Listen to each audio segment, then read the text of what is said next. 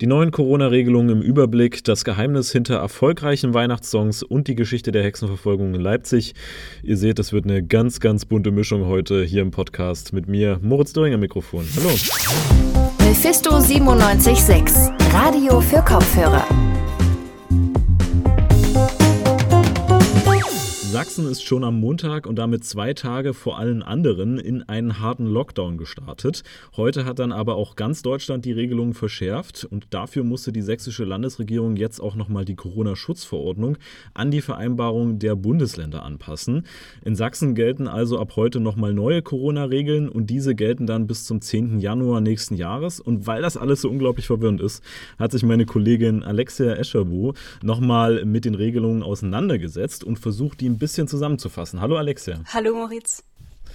Das sächsische Kabinett hat seine Corona-Schutzverordnung zum harten Lockdown nochmal angepasst. Ähm, Sachsens Sozialministerin Petra Köpping hat am Dienstag die Änderung bekannt gegeben. Was ist denn jetzt neu? Also geändert wurden die Kontaktbeschränkungen über die Weihnachtsfeiertage, also vom 24. bis zum 26. Dezember.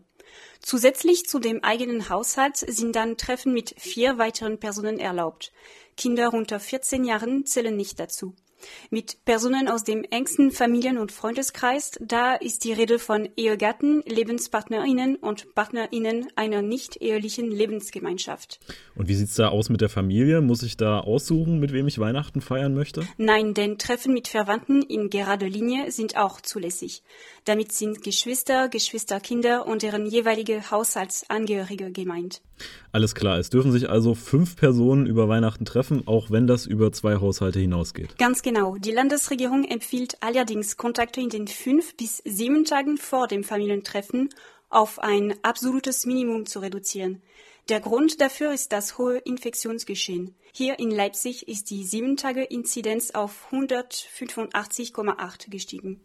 Und gibt es eine Ausnahme von den Kontaktbeschränkungen dann an Silvester? Nein, da gibt es keine Ausnahme. Für Silvester gelten die Kontaktbeschränkungen weiterhin.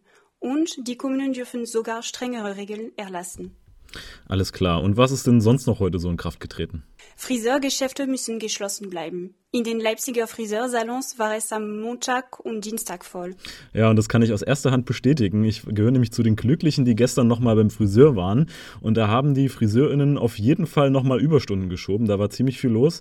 Also Friseure sind ab heute auf jeden Fall zu. Was bleibt denn aber offen? Geöffnet bleiben nur Geschäfte für den täglichen Bedarf, wie zum Beispiel Supermärkte. Danke, Alexia, dass du die neue Corona-Schutzverordnung für uns zusammengefasst hast. Ich blicke da jetzt zumindest ein bisschen durch. Weihnachtssong Muffel hingehört. Wir erklären euch jetzt, warum in der Weihnachtszeit immer die gleichen Songs im Radio laufen, warum die scheinbar so erfolgreich sind. Ich bin ganz ehrlich, ich verstehe das auch nicht, aber meine Kollegin Rebecca Letko, die kann das uns erklären. Last Christmas, White Christmas, All I Want for Christmas is You. Diese Weihnachtslieder kennen wir alle. Auch wenn die meisten schon mehrere Jahrzehnte alt sind, sind es doch immer wieder dieselben Lieder, die wir zur Weihnachtszeit rauskramen. Sie scheinen einem Geheimrezept des perfekten Weihnachtssongs zu folgen. Aber was sind eigentlich die Zutaten? Häufig klingen Weihnachtslieder anders als die Musik, die man heutzutage im Radio hört. Sie vermitteln irgendwie ein zeitloses Gefühl. Das liegt daran, dass viele beliebte Weihnachtslieder aus den 40er und 50er Jahren stammen, so wie beispielsweise Have Yourself a Merry Little Christmas, White Christmas oder Let It Snow.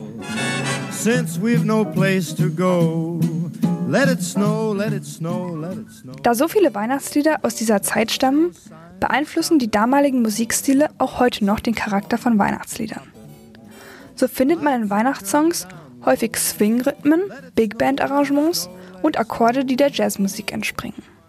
Diese Tatsache könnte auch den Bublé-Effekt erklären, nämlich dass überproportional viele Weihnachtslieder von Michael Bublé gehört werden. Seine Arrangements sind stark an die der 40er und 50er Jahre angelehnt, haben aber gleichzeitig die Aufnahmequalität von heute. But the prettiest sight to see is the holly that will be on your own. Natürlich braucht es auch noch andere musikalische Elemente für den perfekten Weihnachtssong. Viele beliebte Lieder bauen zum Beispiel Klänge ein, die wir mit Kirche und Gemeinschaft verbinden. Das sind zum einen jede Art von Glocken, als auch Chöre oder Kinderchöre.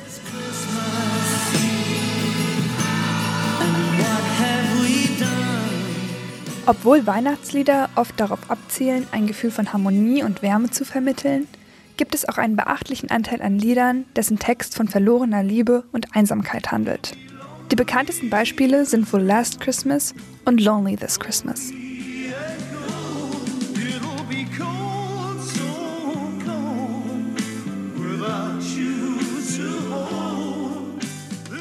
Mit Themen wie Familie, Zuhause und dem Weihnachtsmann fährt man jedoch wahrscheinlich am sichersten.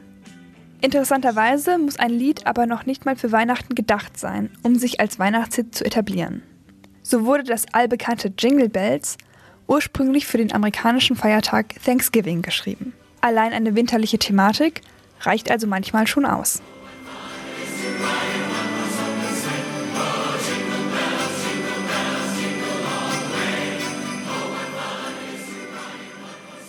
Dieser Zutatenmix aus ein paar jazzigen Akkorden, Glocken und den Wörtern Snow, Home und Love scheint also erfolgreich zu sein.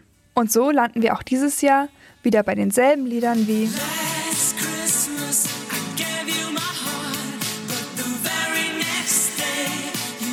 Darum sind also diese Weihnachtssongs so unverschämt erfolgreich. Danke, Rebecca. Und für alle, die dieses Jahr nicht mal ein klitzekleines Stückchen Last Christmas hören wollten, Entschuldigung. Beim Thema Hexenverfolgung, da denken viele ja zuerst an eine von der Kirche organisierte Frauenverfolgung, die besonders Hebammen und Heilerinnen betroffen hat. Heutige wissenschaftliche Erkenntnisse können diesen Eindruck allerdings nicht so richtig bestätigen. Dazu kommen wir gleich. Und auch Leipzig kennt das düstere Kapitel der Hexenverfolgung. Seit dem 2. November erinnert am alten Rathaus eine Gedenktafel daran, mit dem Ziel, ein historisches Bewusstsein zu entwickeln. Und warum ausgerechnet das alte Rathaus ausgewählt wurde und welche Mythen zur Hexenverfolgung kursieren, das kann uns meine Kollegin Alexia Lautenschläger erklären. Sie hat sich mit dem Thema nämlich näher beschäftigt und Madeleine Arpitsch gesprochen. Madeleine Arpitsch ist Teil vom Arbeitskreis zur Aufarbeitung der Hexenverfolgung, die die Gedenktafel auch initiiert haben. Und Alexia hat also ganz, ganz viele Infos äh, über die Hexenverfolgung in Leipzig gesammelt und du kannst uns jetzt auch darüber berichten. Hallo Alexia. Hallo was mich jetzt als erstes interessieren würde, wann und wo fanden denn überhaupt die Hexenprozesse in Leipzig statt? Also die Hexenprozesse sind so zum Ende des Mittelalters einzuordnen, erreichen ca. um 1660 in Deutschland ihren Höhepunkt und klingen im 18. Jahrhundert wieder ab. Für den kursächsischen Raum war der Leipziger Schöffenstuhl und die juristische Fakultät für die Prozesse verantwortlich. Die Urteile des Schöffenstuhls wurden eben im Gebäude des alten Rathauses gefällt und deswegen hängt dort halt jetzt auch die Gedenktafel. Die Stadt gedenkt also seiner Hexen quasi. Du hast von dem Leipziger Schöffenstuhl gesprochen. Was ist das denn? Ja, genau. Das ist ähm, der Schöffenstuhl ist eine landesherrliche kursächsische Spruchbehörde, an denen sich untergeordnete Gerichte gewandt haben, um Rechtsauskünfte einzuholen. Das war seit 1574 für Strafrechtsprozesse verbindlich. Diese Urteilsregister, auch sogenannte Spruchkonzeptbände, waren für das weitere Gerichtsverfahren besonders entscheidend, da sie die Urteile vorformuliert haben. Und die Hexenprozesse, die waren also nicht irgendwie willkürlich, die hatten also eine rechtliche Grundlage. Ja, genau, nämlich auf dem ersten deutschen Strafgesetzbuch, dem Constitutio Criminalis Carolina aus dem Jahr 1532. Das schrieb nämlich fest, dass der sogenannte Schadenszauber und später auch das Teufelsbündnis mit dem Feuertod vorgesehen ist. Es wird oft angenommen, dass die Hexenprozesse von der Kirche organisiert wurden. Das ist aber falsch.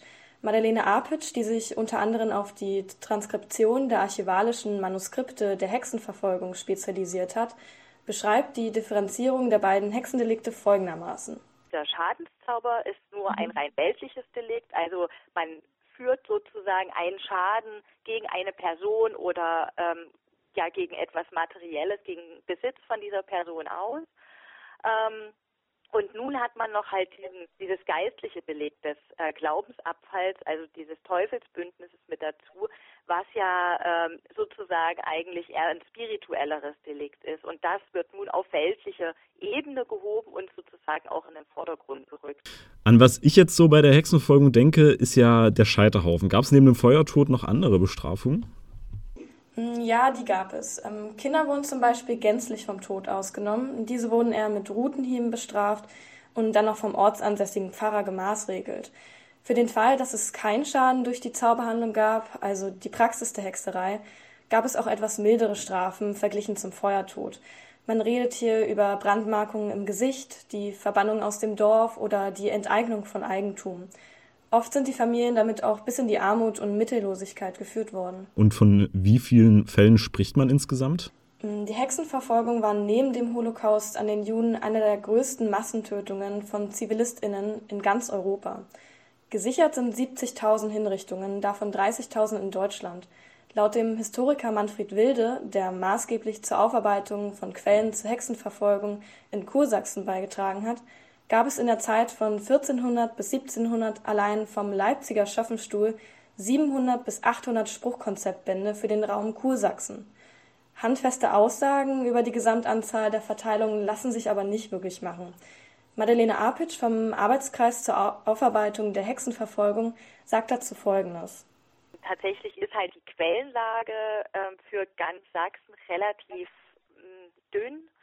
Also von vermeintlichen 700 bis 800 Spruchkonzeptbänden sind nur noch 14 überliefert für den Leipziger Schöffenstuhl. Und daher weiß man nicht wirklich genau, okay, wie viele Prozesse gab es denn äh, tatsächlich. Aber man nimmt an, dass es wahrscheinlich wirklich mehr gewesen sind. Auf der Gedenktafel zum Beispiel steht, dass durch den Leipziger Schaffenstuhl und dem Stadtgericht in Kursachsen mindestens 250 Frauen, Männer und Kinder verurteilt wurden, 72 davon zu Tode. Für Leipzig sind 29 Prozesse dokumentiert, davon waren 15 Frauen, sieben Männer und drei Kinder betroffen. Aber durch die Kriege während der Zeit und aufgrund mangelnden historischen Interesse sind leider viele Dokumente verloren gegangen. Wie kam es denn eigentlich zu diesen Hexenprozessen? Warum gab es die denn überhaupt? Also ganz pauschal lassen sich die Ursachen dafür nicht benennen. Jeder Mensch hatte so seine eigene individuelle Verfolgungsgeschichte. Letztendlich konnte jeder für Hexerei beschuldigt werden, egal welchen Stand man angehörte, wie alt man war oder welches Geschlecht man hatte. Nichtsdestotrotz sind überwiegend Frauen verurteilt worden, ähm, aufgrund des abwertenden Frauenbilds der christlichen Kirche. Den Opfern wurde unter anderem Weiden- oder Brunnenvergiftung vorgeworfen. Soziale Konflikte und Nachbarschaftsstreitigkeiten haben hier auch eine große Rolle gespielt. Oder eine fehlgeschlagene Heilbe Heilbehandlung sowie Neid, Missgunst oder Konkurrenz. Was ist denn das für ein Frauenbild, das die Kirche zu der Zeit geprägt hat? Mm, die Kirche hat es geschafft, ihr abwertendes Bild gegenüber Frauen in der Gesellschaft zu etablieren. Durch die Hexenverfolgung wurden Frauen unter anderem als dämonisch, neiderfüllt oder zänkisch wahrgenommen. Ähm, sie verloren während dieser Zeit wichtige politische Ämter und ihre Eigenständigkeit. Leider ist die Hexenverfolgung bisher nicht ausreichend aufarbeitet worden. Nach der Bibel ist das Buch Der Hexenhammer am meisten verbreitet. Dieses Buch stammt aus dem Mittelalter und ist bisher in seiner Auswirkung kaum erforscht. Deswegen leistet der Arbeitskreis zur Aufarbeitung der Hexenverfolgung hier in Leipzig einen großen gesellschaftlichen Beitrag und will ein öffentliches Bewusstsein schaffen. Dann vielen Dank, Alexia, für das Gespräch. Und wenn ihr euch weiter mit dem Thema beschäftigen möchtet, dann könnt ihr gerne mal die Website des Arbeitskreises besuchen auf hexenprozess-leipzig.de. Tja, und damit sind wir durch für heute. Am Freitag gibt es aber wieder eine Folge, keine Sorge. Und falls ihr uns ganz dolle mögt, dann könnt ihr uns gerne online besuchen auf radiomephisto.de oder auf Social Media, auf Instagram, Twitter, Facebook und YouTube. Vielen Dank an alle, die an der Folge beteiligt waren, an Alexia Escherbo, an Alexia Lautenschläger, Rebecca Ledgo und Theresa Willkomm.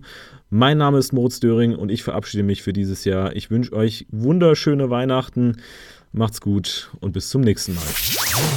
Mephisto 976, Radio für Kopfhörer.